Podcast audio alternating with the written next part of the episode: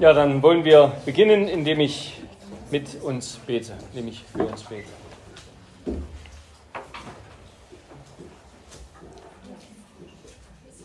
Herr unser Gott, du bist ein wunderbarer Gott. Wir wollen dich loben und preisen. Wir danken dir, dass wir jetzt zusammenkommen dürfen als deine Kinder, als Gemeinden.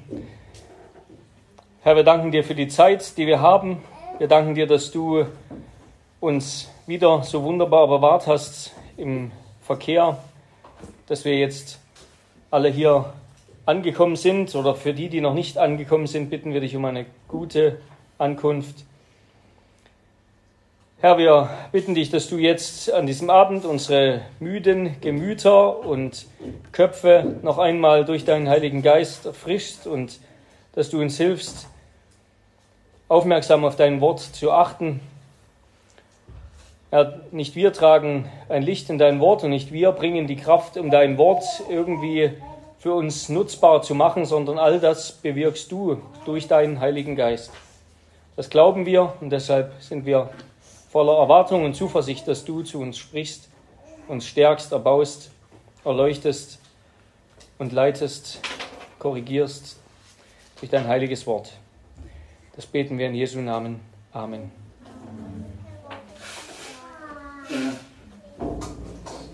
Ja, also jetzt sind wir schon etwas später dran, aber ich hoffe, wir, wir schaffen das noch, ähm, dass ihr etwas aufmerksamer seid. Gibt es ein, ja, eine kleine Handreichung sozusagen.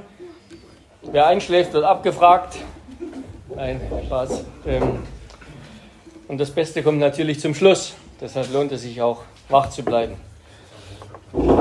Ja, liebe Brüder und Schwestern in unserem Herrn Jesus Christus, manche fragen sich vielleicht, ob das Thema das Thema unserer Freizeit in diesem Jahr, nämlich eben Jesus Christus, seine Person und sein Werk, ob das nicht zu unpraktisch ist.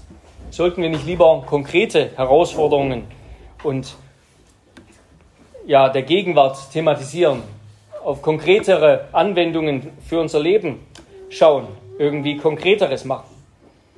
Ich verstehe schon diese Bedenken, sie verfolgen ein gutes Anliegen, aber erstens ist die Beschäftigung mit der Lehre von Jesus Christus kein Widerspruch zur Auseinandersetzung mit unserer gegenwärtigen Kultur, mit unserem Leben. Und sie darf es auch nicht sein, sonst wäre unsere Predigt, unser Leben tatsächlich ein zahnloser Löwe. Gott selbst hat sein Wort immer so in, in die Zeit, in Situationen gesprochen, dass, ja, dass es Menschen verändert hat, dass es sein Volk, dass er sein Volk dadurch geheiligt hat. Das also erstens und zweitens, der christliche Glaube dreht sich um Jesus Christus. Ja, das ist natürlich nichts Neues, aber ich denke, dass wir das in seiner Tiefe noch nicht, noch längst nicht ausgelotet haben. Ja, jede Pfütze, wenn man sich einmal damit beschäftigt oder beginnt, sich damit zu beschäftigen, jede Pfütze ist hier ein Ozean, wenn es um Gottes Wesen, um seine Dreieinigkeit, um die Person und das Werk Christi dreht. Und wir könnten eigentlich eine ganze Reihe, ein ganzes Wochenende allein über diese Einheit des heutigen Abends machen, über die Empfängnis und Geburt Jesu. Da gibt es so viel rauszuholen.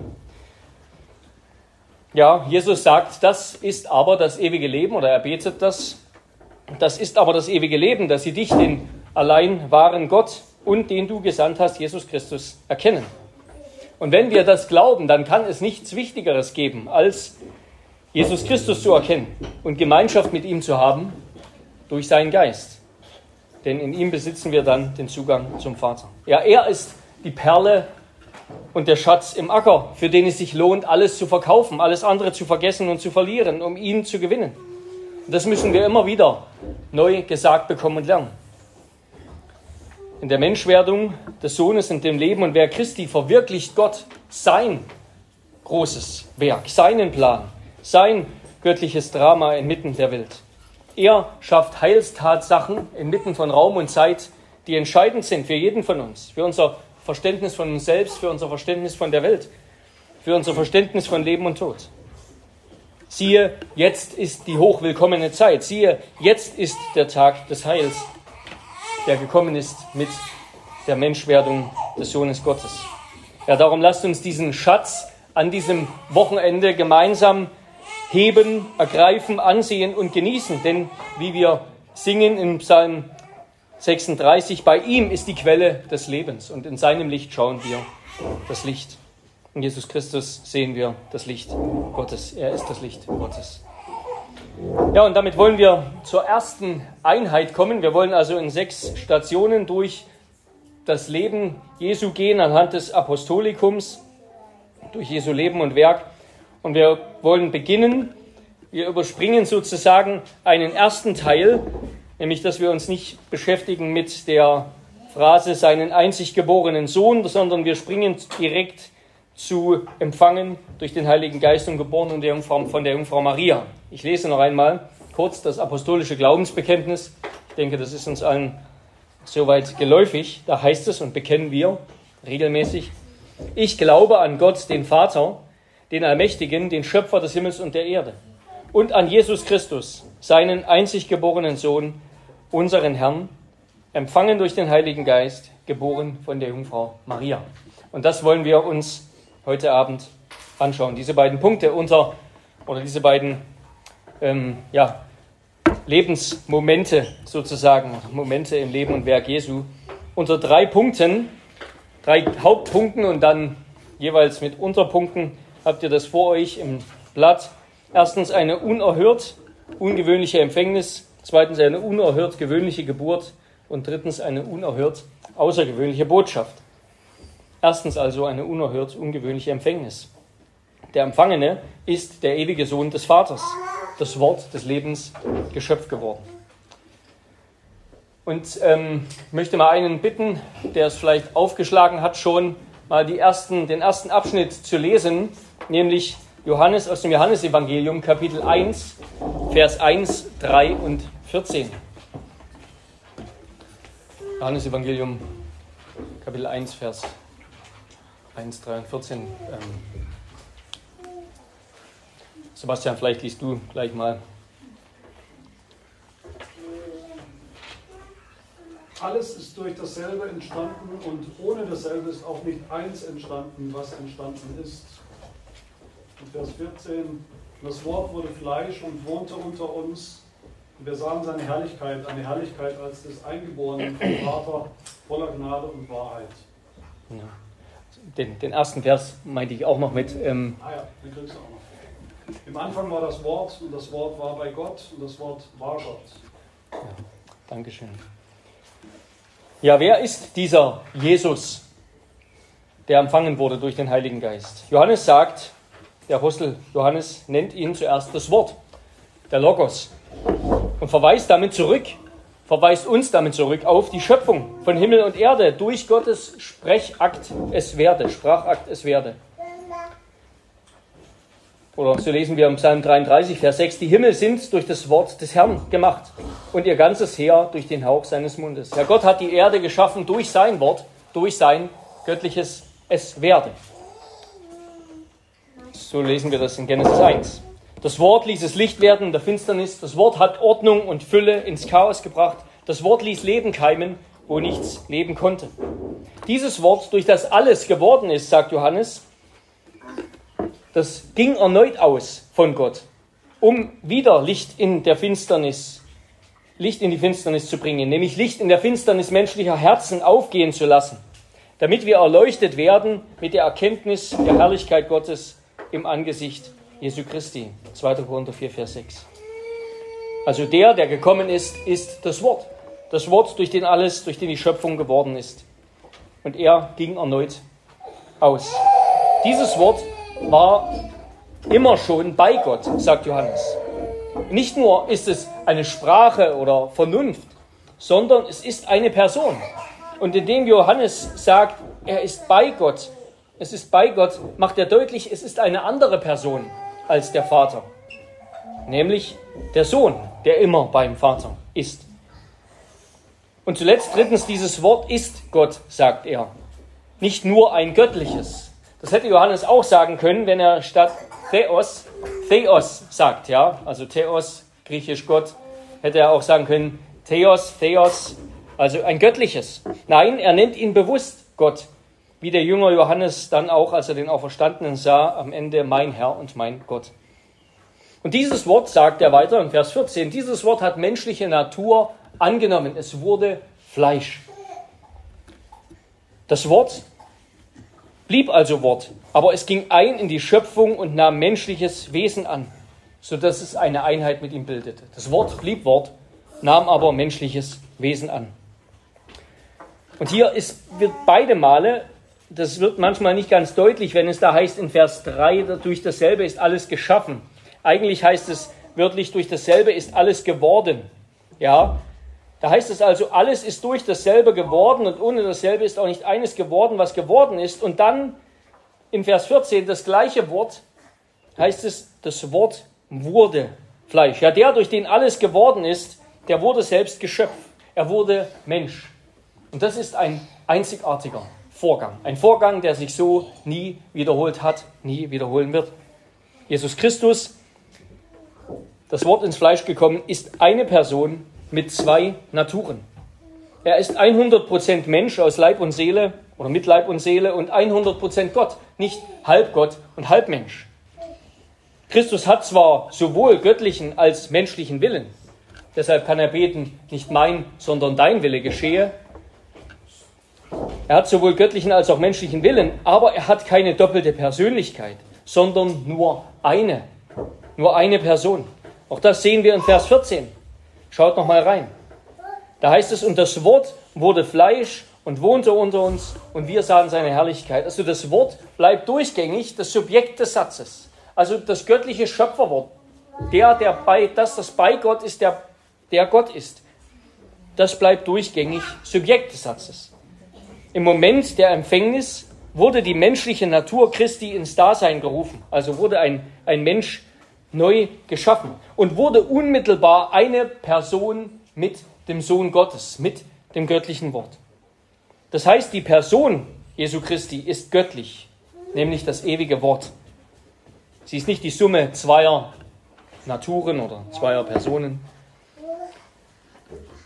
Seine menschliche Natur empfing keine eigene Persönlichkeit, sondern sie entwickelte sich in der Person des Sohnes als wahrer Mensch. Als wahrer Mensch als Leib und Seele, der fühlt, denkt, empfindet, will wie ein Mensch. Fazit, auch das habe ich euch mit reingeschrieben. Wenn wir also fragen, wer Jesus von Nazareth ist, wer das ist, also nach seiner Persönlichkeit fragen, antworten wir, dass er, der, dass er das ewige Wort, der einzig geborene Sohn des Vaters ist, der immer beim Vater ist. Wenn wir fragen, was er ist oder woraus er ist, das klingt merkwürdig, dann ist die Antwort, dass er Gottes Sohn ist, der, um unser Mittler zu werden, zusätzlich zu seiner göttlichen eine menschliche Natur mit Leib und Seele angenommen hat und für immer behält. Er ist das Wort, er ist der ewige Sohn und er ist Mensch geworden. Er hat eine menschliche Natur zusätzlich zu seiner göttlichen angenommen. Mit Leib und Seele, er ist Mensch wie wir und doch immer das Wort. Und ja, das ist ein unerhörtes Wunder. Es ist ein unerhörtes Wunder, dass Gott ins Fleisch kommt, im Fleisch erscheint. Ja, das ist eigentlich die letzte, der letzte Ort, wo wir ihn vermuten würden, wo wir ihn erwartet hätten. Den Menschen in der Antike ist das ganz und gar nicht eingeleuchtet, dass Gott ins Fleisch kommen sollte, dass Gott Mensch werden sollte, dass Gott Materie annehmen sollte. Die allerheiligste Gegenwart Gottes erschien verhüllt in unser menschliches Wesen und doch zugleich offenbar für alle, die glauben. Wer Jesus Christus sieht und die Zeichen, die er tat, der sieht Gottes Herrlichkeit. Ja, er brachte die Herrlichkeit zurück, zu der Mann und Frau von Gott am Anfang berufen waren, zu der wir erschaffen wurden, die wir aber verloren haben, die der Mensch verloren hat. Diese Herrlichkeit hat uns Christus, hat uns der Sohn Mensch geworden zurückgebracht. Das heißt also, eine Anwendung ist davon gleich, dass der christliche Glaube den Menschen nicht etwa abwertet. Nein, im Gegenteil. Ja. In Jesus sehen wir den Wert, den Gott in seiner reichen Barmherzigkeit dem Menschen, diesem gefallenen, sterblichen, aufgeblasenen Ebenbild, beimisst.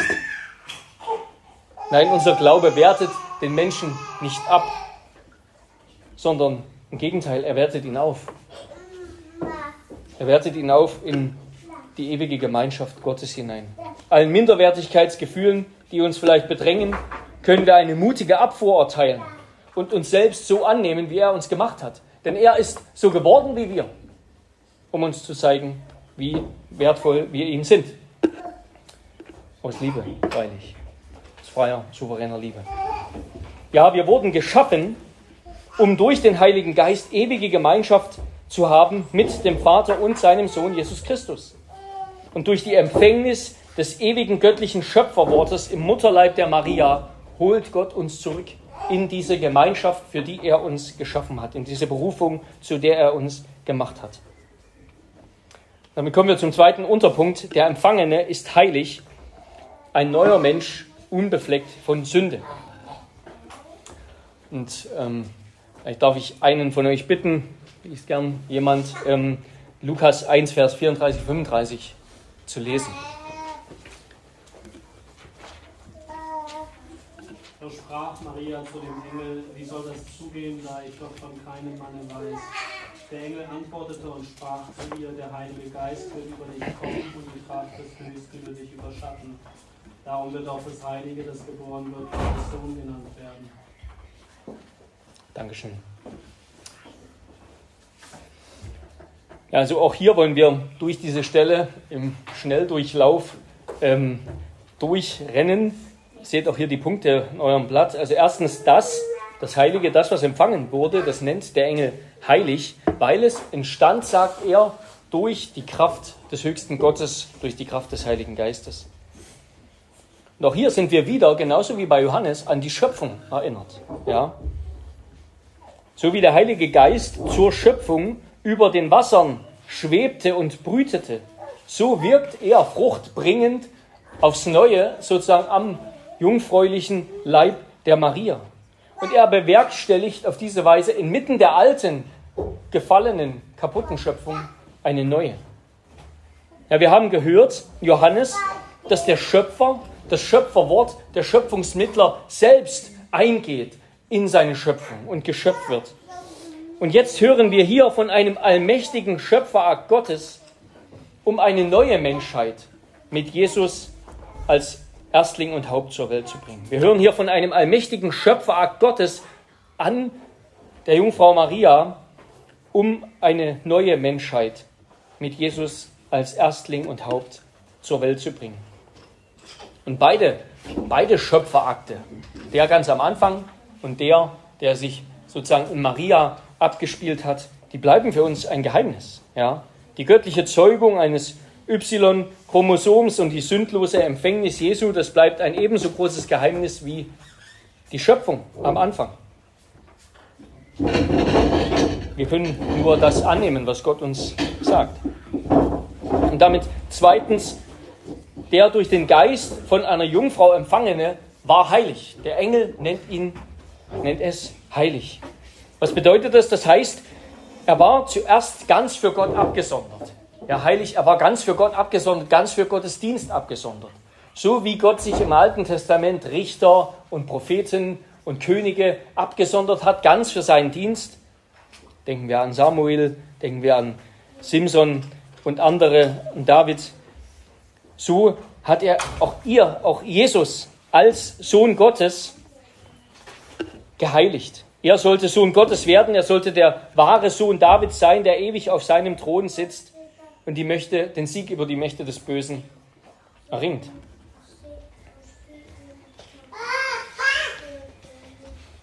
Und heilig bedeutet aber auch mehr. Es bedeutet nicht nur abgesondert für den Dienst Gottes, es bedeutet auch, dass der Sohn, ein, der ein zweiter Mensch und letzter Adam wurde, dass er zwar die Natur angenommen hat, die gesündigt hatte, wie wir in unserem Glaubensbekenntnis Artikel 20, niederländischen Glaubensbekenntnis Artikel 20 bekennen, sagen wir, dass der Sohn die Natur angenommen hat, die durch Ungehorsam gesündigt hatte. Und so hat er auch. Er hat die Natur Adams angenommen, die vom Fall beeinträchtigt war, die von Leid und Tod beeinträchtigt war. Leid und Tod unterworfen war. Aber doch ohne die Heiligkeit seiner göttlichen Natur und seiner göttlichen Person zu kompromittieren. Ja, er konnte versucht werden, wenngleich auf teilweise andere Weise als wir.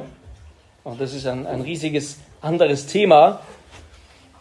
Und er wurde tatsächlich in allem versucht wie wir. Ja, er wurde noch viel stärker versucht als irgendein Mensch. Aber er konnte nicht sündigen und er sündigte auch tatsächlich nicht, sondern verurteilte und tötete die Sünde in seinem Fleisch. Er war heilig, also er war ganz zum Dienst Gottes geweiht und er war ohne sündhafte Befleckung. Ja, schon an seiner Empfängnis sollen wir sehen, dass Jesus die Ausrüstung besaß, sozusagen. Die Ausrüstung, die er brauchte, um die alte, von Sünde beherrschte Schöpfung zu überwinden, damit alle, die zu ihm gehören, Teil einer neuen, vom Geist beherrschten Menschheit und Schöpfung sind. Und damit noch zu einem dritten Untergedanken zur, zur Empfängnis. Und dazu würde ich gern einen von euch bitten, äh, einen oder eine Matthäus 1, Vers 21 bis 23 zu lesen.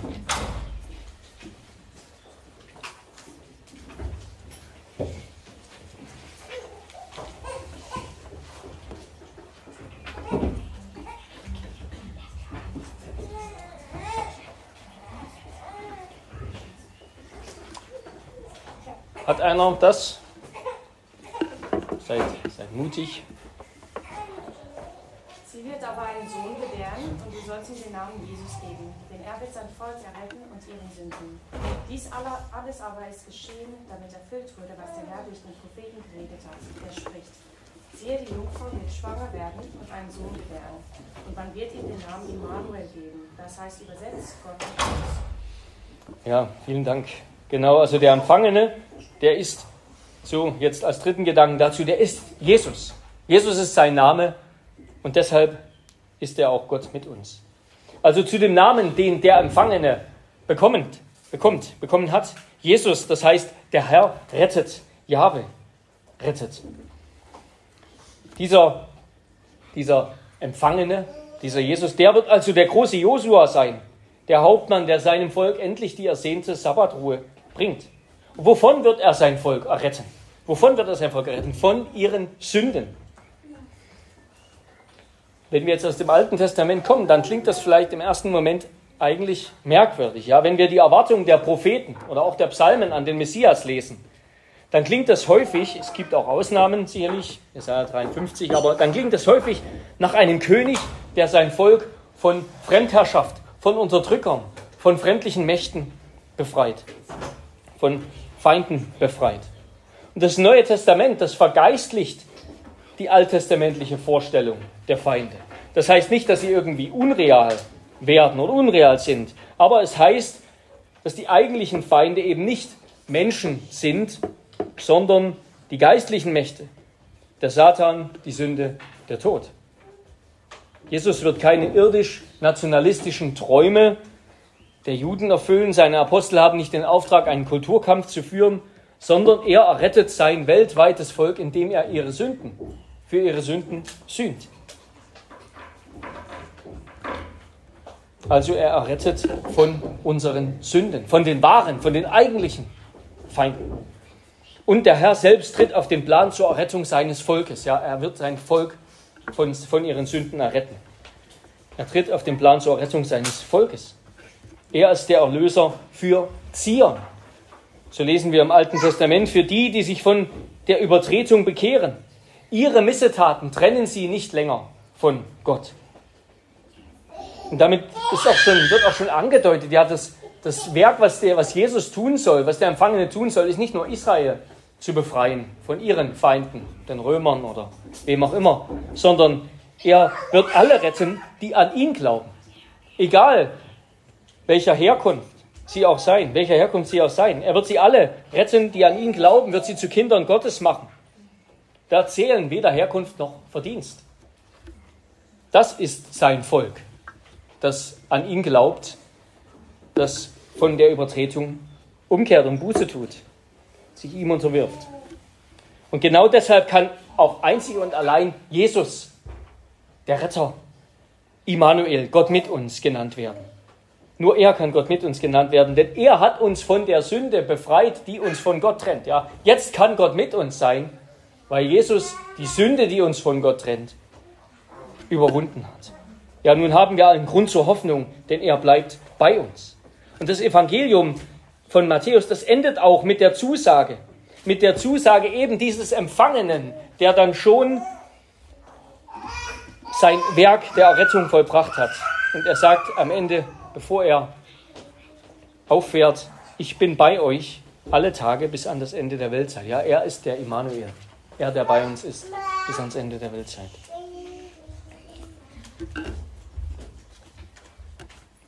Damit komme ich zum zweiten Punkt.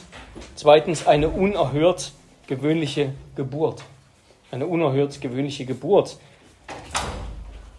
Möchte jemand bitte im Lukas 2, Kapitel, äh, Lukas Kapitel 2, Vers 7 und Vers 16 bis 17 lesen?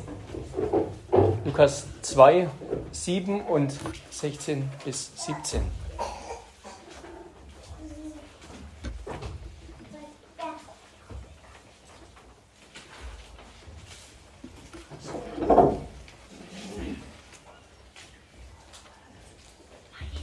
Na gut, ich lese ähm, Lukas 2, Vers 7. Und sie gebar ihren erstgeborenen Sohn und wickelte ihn in Windeln und legte ihn in eine Krippe, weil in der Herberge kein Raum für sie war. Vers 16 und 17. Sie kamen eilend und fanden Maria und Josef und das Kind in der Krippe liegen. Als sie es aber gesehen hatten, machten sie das Wort bekannt, das über dieses Kind zu ihnen geredet worden war. Genau, ja, sie, also die da kamen, das waren natürlich die Hirten, ja.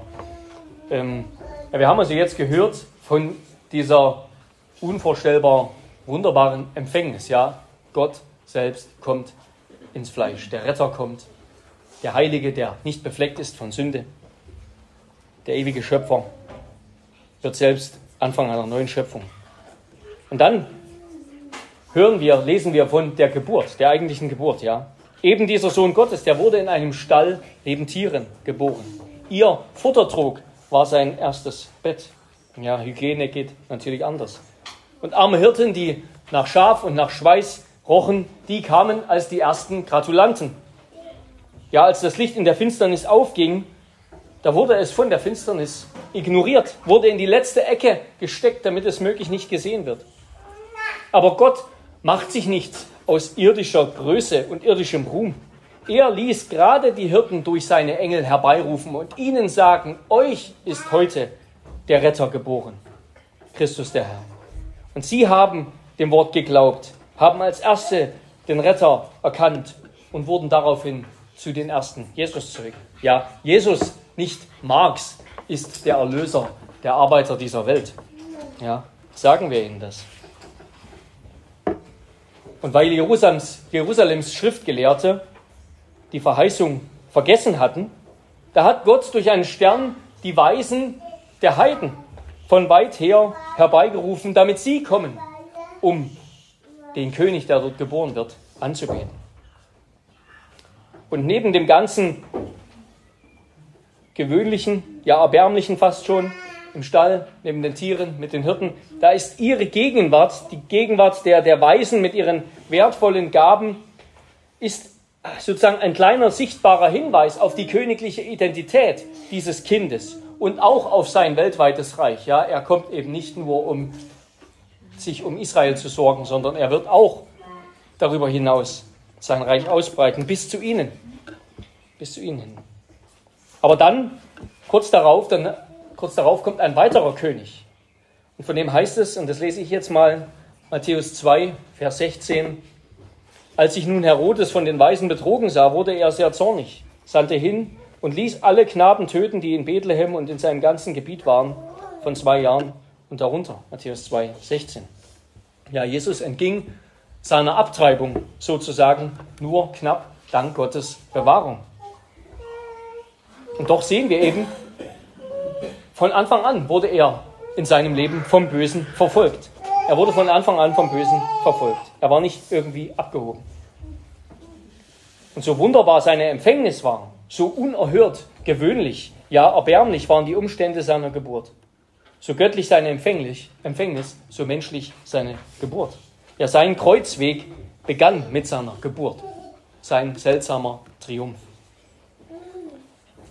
Ja, wir sehen an Jesus von Anfang an, dass Gott die Schwachen nicht verachtet. Darum lasst uns das auch nicht tun, sondern lasst uns hinausgehen auf die Gassen und Plätze und die Armen und Krüppel, Lahmen und Blinden hereinführen, die Zöllner und Sünder einladen. Möge Gott uns das schenken, ja. Möge Gott uns das schenken. Und damit will ich zu einem zweiten Unterpunkt kommen und zu Philippa, Kapitel 2, Vers 5 bis 8. Ich hoffe, ihr kommt. Ich mache ein bisschen Tempo wegen der späten Uhrzeit. Ich hoffe, ihr kommt hinterher. Ähm, Philippa, Kapitel 2, Vers 5 bis 8. Das kann gern jemand lesen.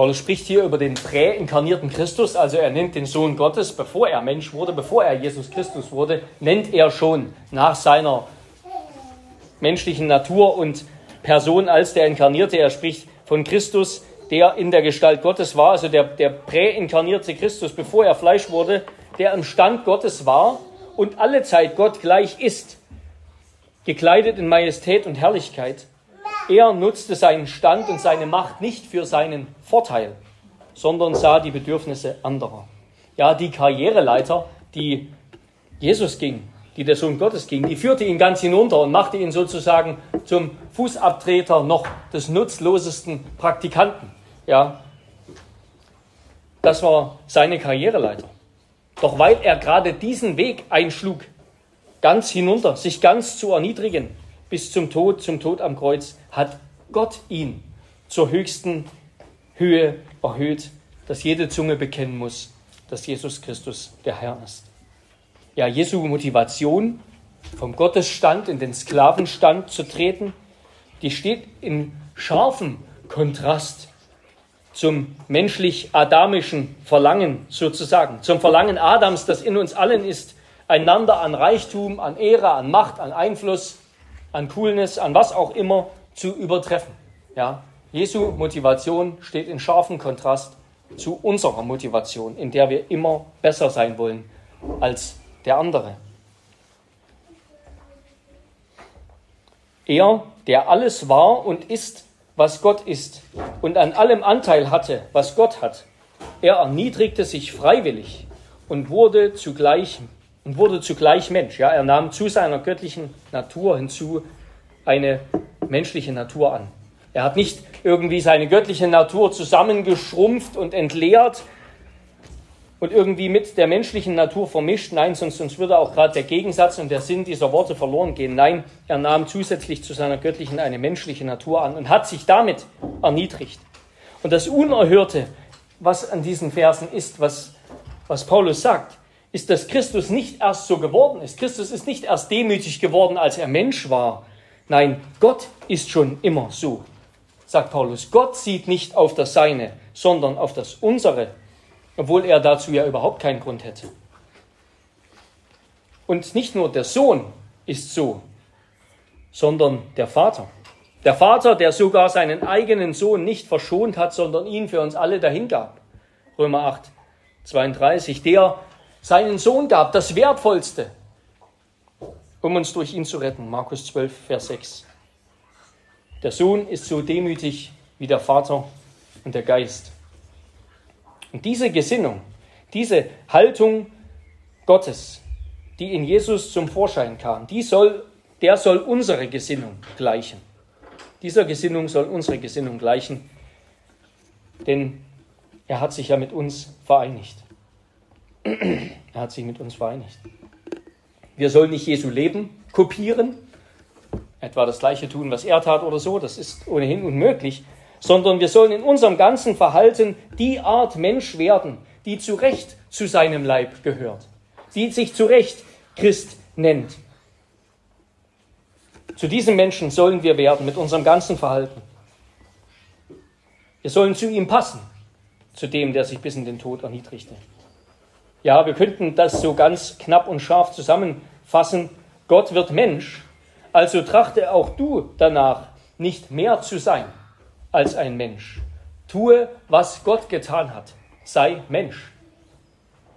Tue, was Gott getan hat. Sei Mensch. Und zwar ein echter, ein richtiger Mensch, wie Gott es sich gedacht hat.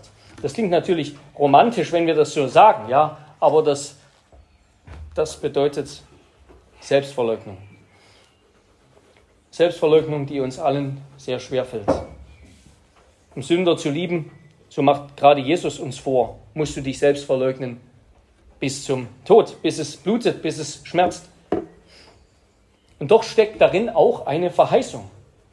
Dort ist der Mensch Mensch, wo er nicht mehr will, als sein Kreuz auf sich zu nehmen und bereit ist, sein Leben zu verlieren, um es dann doch gerade in Christus zu finden, der uns zu sich erhöht, wenn wir so sind, wie er war.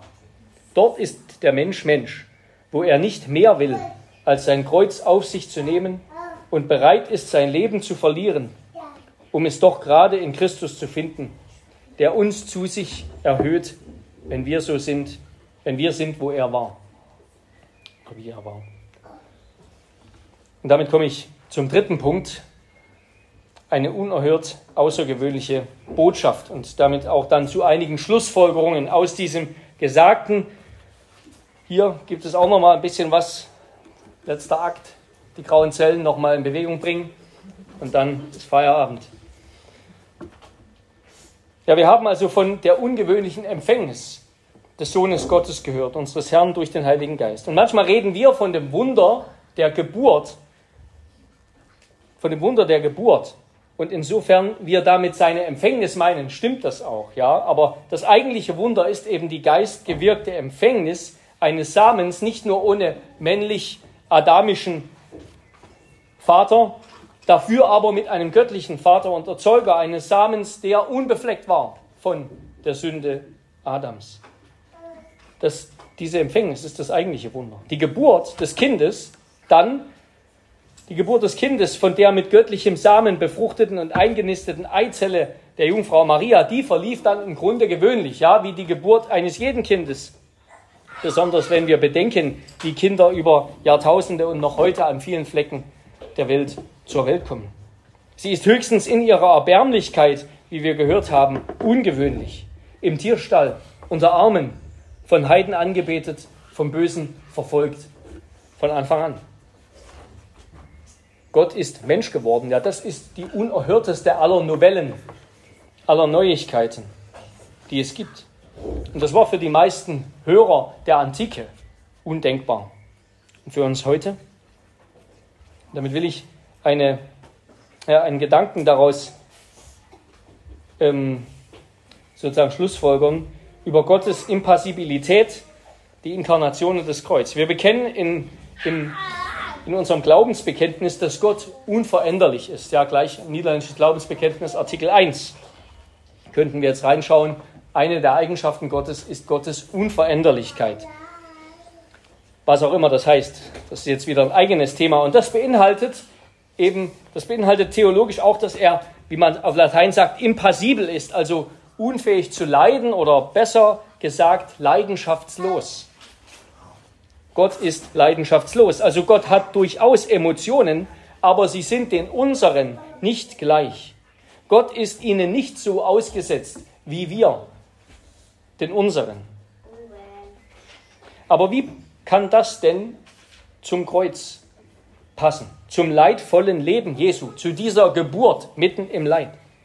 Wie passt Gottes Wesen dazu, besonders zum Kreuz? Und die klassische Antwort ist, dass wir zwar sagen können, dass der Sohn am Kreuz litt, aber dass wir damit meinen, dass er in seiner menschlichen Natur litt, die Leiden erfahren konnte. Ja, wir können sagen, der Sohn litt, aber wir meinen damit, er litt in seiner menschlichen Natur, die Leiden erfahren konnte, eben denn die göttliche Natur wird nicht durch Leiden verändert oder erfährt kein Leiden.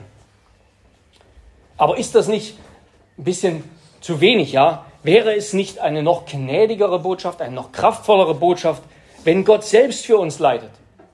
Und manchmal, wenn wir nicht gut unterscheiden und nicht darüber nachdenken, über das, was wir sagen, dann reden wir so, ja? Gott hat für uns gelitten oder so. Aber nein, das ist keine Lösung. Denn wenn Gott selbst leiden könnte, dann wäre die Menschwerdung nutzlos. Ja, wozu müsste er dann noch Mensch werden? Und einfach zu wissen, dass Gott unseren Schmerz teilt, wie man bisweilen redet, das ist nicht das Evangelium. Er muss ihn doch vor allem beenden, unseren Schmerz und unser Leid. Ja, es ist eine wunderbar tröstliche Botschaft, dass der Gott Mensch unsere Schwachheit wirklich von innen heraus kennt, wirklich authentisch kennt und deshalb Mitleid mit uns hat. Hebräer 4, Vers 15. Hebräer 4 oder auch Hebräer 2. Ja, es ist eine wunderbare Botschaft, dass er unsere Schwachheit kennt und deshalb Mitleid mit uns hat, sodass unsere Sünden ihn nicht zu mehr Zorn, sondern zu mehr Fürbitte, zu mehr Mitleid bewegen und sein Mitleid mit unserem Elend zunimmt. Das ist eine wunderbare, tröstliche Botschaft. Und das ist wahr. Aber entscheidend ist doch, dass obwohl er schwach war wie wir und versucht wurde wie wir, dass er nicht in die Sünde einwilligte, sondern sie besiegte. In Jesus, unserem Retter, hat Gott unser Leiden bereitwillig auf sich genommen und es mit voller Absicht zu seinem eigenen gemacht. Er hat unser Leiden bereitwillig auf sich genommen und mit voller Absicht zu seinem eigenen gemacht. Hat es souverän ertragen und damit beendet. Und vor allem, ich zitiere, die unerhört, ja, die, die unerhört außergewöhnliche Botschaft der Inkarnation, die sagt uns nicht nur etwas, was Gott getan hat, Gott ist Mensch geworden, sie sagt uns immer auch, das Evangelium sagt uns immer auch etwas über Gott selbst. Wie Gott ist, wer Gott ist. Ja, wir finden einen Gott, ich zitiere, der sich so sehr um uns sorgt, dass derjenige, der in seiner eigenen Natur nicht leiden und sterben kann, die menschliche Natur annimmt, um mit uns und für uns zu leiden und zu sterben. Ja, gerade darin besteht Gottes Herrlichkeit, dass er uns so unerbittlich, so konsequent liebt, dass er sogar das Hindernis seines eigenen vollkommenen Lebens, leidlosen Lebens überwindet, um an unserem Leben teilzuhaben, das so sehr von Schmerz und Leiden und Sünde gekennzeichnet ist. Eben damit er uns davon erlöst. Mit anderen Worten und zusammengefasst, der Gott, der nicht leiden konnte, wurde zu einem Erlöser, der es konnte. Das ist ein Teil der wunderbaren Botschaft der Inkarnation. Der Gott, der nicht leiden konnte, wurde zu einem Erlöser, der es konnte. Und damit ein zweiter und letzter Gedanke, mein letzter Gedanke. Zweitens, der Gott-Mensch ist die Himmelsleiter in die ewige Gemeinschaft der Dreieinigkeit. Ja, wir sind nicht Gott, sondern wir sind seine Geschöpfe, wir sind von ihm geschaffen. Und so wie am Anfang die Schöpfung sehen wir bei dieser ganzen, was wir heute gelesen haben, bei der Empfängnis Jesu, sehen wir, dass sie von Anfang bis Ende Gottes Werk ist. Gott hat das alles in die Wege geleitet. Gott hat den Samen hineingelegt. Gott hat das gewirkt. Gott selbst ist gekommen. Es ist von Anfang bis Ende Gottes Werk. Und diese Wiederherstellung besteht nicht nur darin, in menschlichem Fleisch die Sünde zu überwinden und unsere Schuld zu bezahlen. Ja, was ist Gottes Ziel mit der Menschwerdung? Er ist zu uns herabgestiegen, damit wir wieder mit ihm hinaufsteigen. Er ist zu uns herabgestiegen, damit wir wieder, damit wir mit ihm hinaufsteigen. Jesus bezeichnet sich bei einer Gelegenheit, Johannes 1 ist das, als die Tempelleiter oder als die Himmelsleiter, von der Jakob träumte. Indem er uns mit sich vereinigt durch seinen Geist, treten wir jetzt im Vertrauen auf ihn hinauf in Gottes Gegenwart. Indem er uns mit sich vereinigt, indem Gott Mensch wird, durch seinen Geist und dann uns vereinigt mit ihm durch Glauben, treten wir hinauf in Gottes Gegenwart. Er ist das himmlische Haupt, mit dem wir als sein Leib ungetrennt vereinigt sind. Er ist jetzt im Himmel das himmlische Haupt, mit dem wir als sein Leib ungetrennt vereinigt sind. Durch den Geist auf geheimnisvolle Weise eins gemacht in ewiger Gemeinschaft, in ewiger Bundesgemeinschaft mit dem Vater. Nun sind wir, wie Calvin sagt, in Gott durch Christus. Wir sind in Gott durch Christus. Ja, sogar unser sterblicher Leib empfängt Anteil an seinem unsterblichen Leben. Deshalb werden wir nicht sterben, deshalb werden wir ewig leben. Unser ewiges Leben wird immer sich nähren und zehren und leben von seiner Fülle, von seiner Unsterblichkeit, von seinem Leben in der Gemeinschaft mit ihm. Er wird für immer Mensch bleiben. Das ist wunderbar. Und je näher wir ihm sind, desto mehr steigt unsere Gewissheit heute schon davon und unsere Freude daran. Ja, unsere Auffahrt zum Himmel, unsere Vereinigung mit Gott in ewiger Gemeinschaft mit der Dreinigkeit, die ist das Ziel der Menschwerdung. Unsere Auffahrt zum Himmel, unsere Vereinigung mit Gott in ewiger Gemeinschaft mit der Dreieinigkeit ist das Ziel und die herrliche Berufung des Menschen, ist das Ziel Gottes mit seiner Empfängnis und Geburt. Und das, sage ich, nichts Heretisches, nicht einen falschen, falschen Hals bekommen, das meinten die meisten Kirchenväter mit dem Wort Theosis. Das Wort Theosis, das bedeutet Vergottung oder Vergöttlichung. Das klingt deshalb natürlich gleich gefährlich. Klingt so, als ob die absolute Unterscheidung von Schöpfer und Geschöpf aufgehoben wird. Sozusagen, Gott ist Mensch geworden, damit wir Gott werden. Aber nein, ähm, das ist natürlich falsch. Und das meinten auch die wenigsten. Aber die Kirchenväter, die redeten über Theosis im Zusammenhang mit unserer Gemeinschaft mit Gott. Und gerade der Begriff Gemeinschaft, der macht deutlich, dass ein Unterschied besteht zwischen Haupt und Gliedern. Da bleibt ein Unterschied und wir versinken nicht einfach in Gott, sondern unsere jeweilige Eigentümlichkeit Gottes und unsere, die, die wird in der Gemeinschaft beibehalten, gestärkt und gesegnet. Laut dem Kirchenvater Kyrill von Alexandrien bleibt die wesensmäßige Einheit von Vater, Sohn und Geist für immer unangetastet. Also Gott bleibt immer Gott und sein göttliches Wesen wird niemals irgendwie geteilt mit der Schöpfung. Gottes wesensmäßige Einheit von Vater, Sohn und Geist bleibt für immer unangetastet. Aber die Gläubigen werden durch Christus hineingenommen in die Einheit der Liebe. Also er sagt, Gott hat zweierlei Einheit. Die Dreieinigkeit hat zweierlei Einheit, nämlich eine Einheit des Wesens. Vater, Sohn und Geist sind Gott und eine Einheit der Liebe zueinander. Ja, die Personen der Dreieinigkeit haben diese Liebeseinheit miteinander aufgrund ihres identischen Wesens. Sie sind alle Gott, der eine Gott. Wir erhalten Anteil an dieser Liebesgemeinschaft von Vater, Sohn und Geist aus Gnade. Wir werden durch den Sohn hineingenommen. Erlösung betrifft also nicht nur das Ideelle, die Seele. Sie geschieht nicht, indem wir uns in uns selbst kehren und durch Kontemplation über die Welt erheben, sondern sie geschieht in unserer Vereinigung mit dem Gott Menschen, Jesus Christus, die der Heilige Geist bewirkt. Nicht wir steigen irgendwie hinauf zu Gott, sondern Gott kommt herab zu uns. Und das will Gott tun, gerade und besonders durch die Worte, die Predigt des Wortes und den Gottesdienst. Dadurch will Gott die Seinen stufenweise zur Höhe hinaufführen. Und je näher wir ihm sind, desto näher rücken wir damit auch zueinander und sollen miteinander leben. Ja, seine Gesinnung, diese Gesinnung, die Jesus in der Inkarnation, in der Menschwerdung an den Tag legt, die ist die Grundlage von Kirche. Und damit will ich schließen mit dem, einem Abschnitt, dem letzten, fast vorletzten Vers aus dem ersten Johannesbrief, 1. Johannes 5, Vers 20 und einem Zitat Calvins dazu, 1. Johannes 5, 20. Wir wissen aber, dass der Sohn Gottes gekommen ist und uns Verständnis gegeben hat, damit wir den Wahrhaftigen erkennen. Wir wissen aber, dass der Sohn Gottes gekommen ist und uns Verständnis gegeben hat, damit wir den Wahrhaftigen erkennen. Und wir sind in dem Wahrhaftigen, in seinem Sohn Jesus Christus. Dieser ist der wahrhaftige Gott und das ewige Leben. Calvin sagt dazu, von einem und demselben wird beides bezeugt, dass er der wahrhaftige Gott und das ewige Leben ist. Und der Sinn ist, wo wir Christus haben, da genießen wir den wahren und ewigen Gott, weil er nicht anderswo zu suchen ist.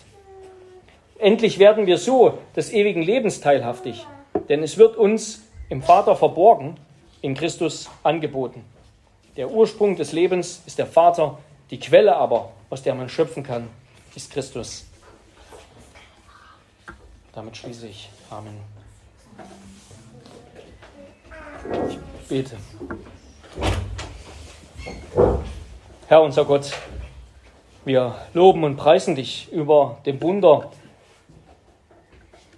deiner Menschwerdung, über dem Wunder der Empfängnis des Sohnes Gottes im Leib der Jungfrau Maria durch den Heiligen Geist, als ein unbefleckter, heiliger Mensch, als das Haupt einer neuen Schöpfung. Ja, bist du der Schöpfer selbst, das Schöpferwort selbst in diese Welt gekommen, hast dich verbunden mit unserer Natur und hast all das Elend unserer Sünde überwunden, damit wir wieder mit dir hinaufsteigen, damit wir ewige Gemeinschaft haben mit dir, dem dreieinigen Gott. Herr, lass uns doch dieses Wunder und deine demütige, liebevolle Gesinnung immer mehr verstehen und hilf uns, sie nachzuahmen, zu Menschen zu werden, die dem gleichen.